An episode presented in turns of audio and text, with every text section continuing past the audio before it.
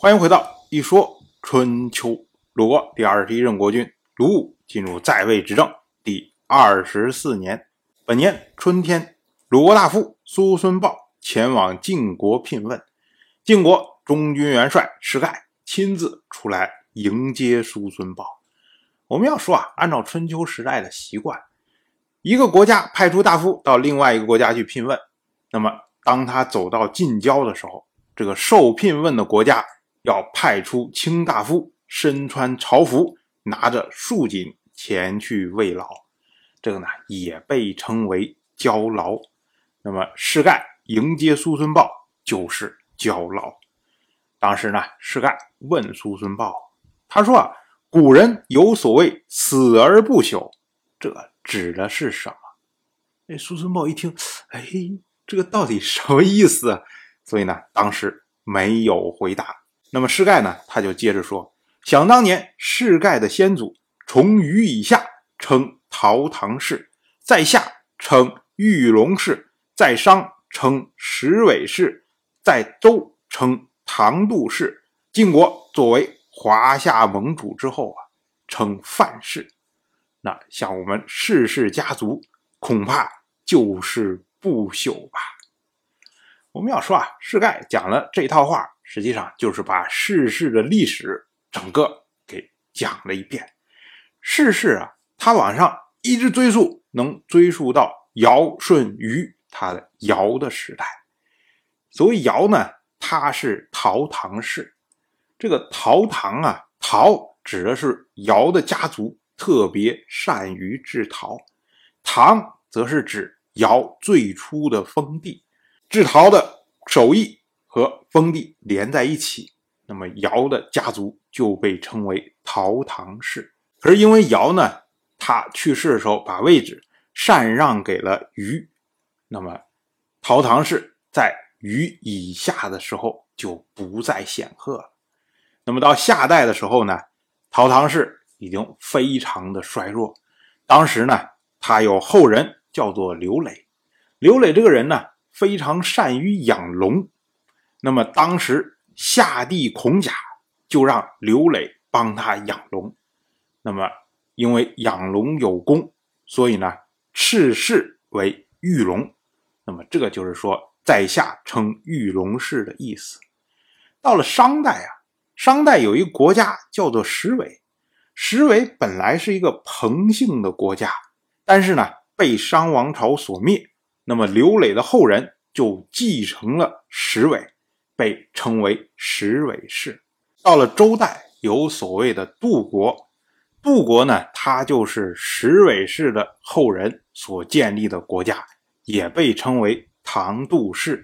这个唐呢，就是向上一直能上溯到陶唐氏的那个唐。那这个国家呢，在西周第十一任天王姬靖的时代被姬靖给消灭掉了，所以呢，杜国。他里面有人跑出来，到了晋国，在晋国做了士师的位置，后来呢就被称为士氏。那士氏他在晋国积功，被封在范，所以呢也被称为范氏。像我们现在所说的这位士盖，也就被称为范盖。但是呢，因为《春秋经》称士盖为士盖。所以呢，我们也称他为世盖。啊，同样的例子啊，像晋国的荀氏的大宗，他的先祖是晋国的先中军元帅荀林父。因为荀林父做过中行的职务，所以呢，他的家族也被称为中行氏。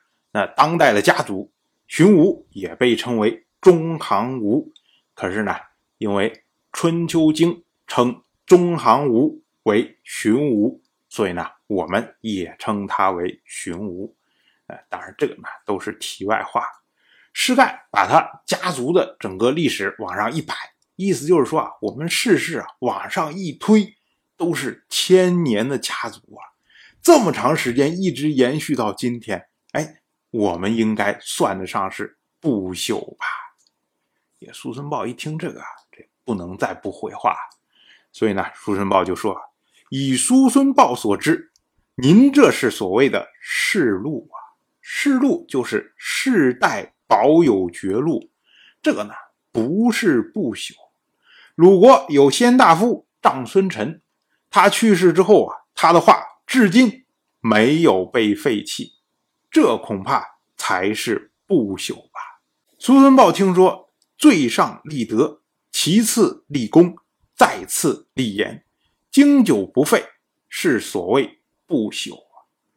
像您这样。能够做到保留姓、接受世，以守护宗庙、祭祀世代不绝，哪个国家没有这样的情况啊？就算您爵禄再高，也算不上不朽吧？我们要说啊，苏孙豹他提出来了世禄和不朽的区别，就是世禄就是你世代保有俸禄，家族这么能够一直延续下来。可是不朽要求的就高了，要求要立德、立功、立言。所谓立德啊，像我们常说的尧舜禅让，为后世展示出来大公无私的德行，那么被后世所传颂。大家一说，哎，千古明君就是尧舜，然后才有其他的。这个呢，就是立德。像我们说大禹治水，三过家门而不入啊，那么大的洪水，最后呢都让他给解决掉了，保留了整个华夏文明的火种。那这个呢是立功，同样也是千古传颂，人人皆知啊。像立言，那春秋时代这立言的人其实是很多，比如说像臧孙臣，哎这样的有很多的名言警句留下来。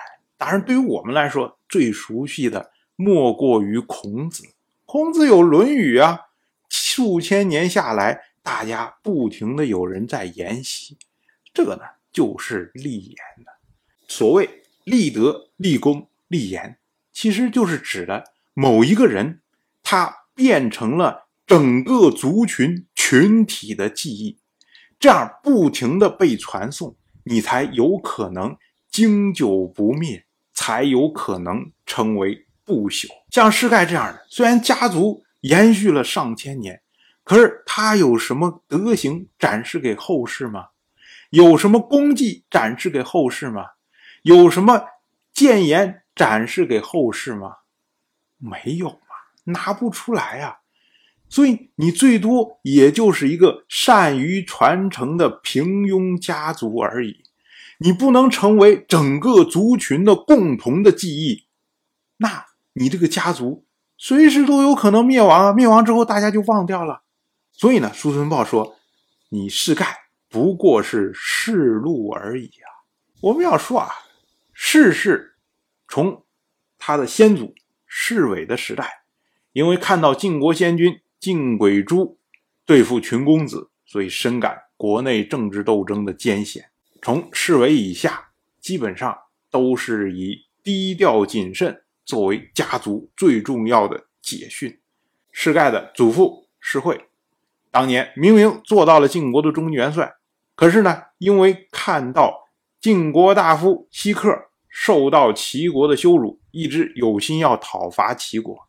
那世惠呢，为了不爱西克的事儿，所以呢，自行归老，把中元帅的位置。让给了西克，这就是为了防人忌讳啊。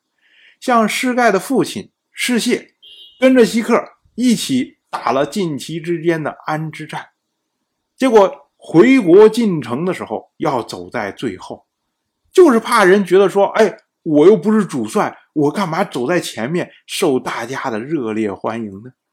对吧？低调谨慎，这是世事的家风。可是到了施盖这一代。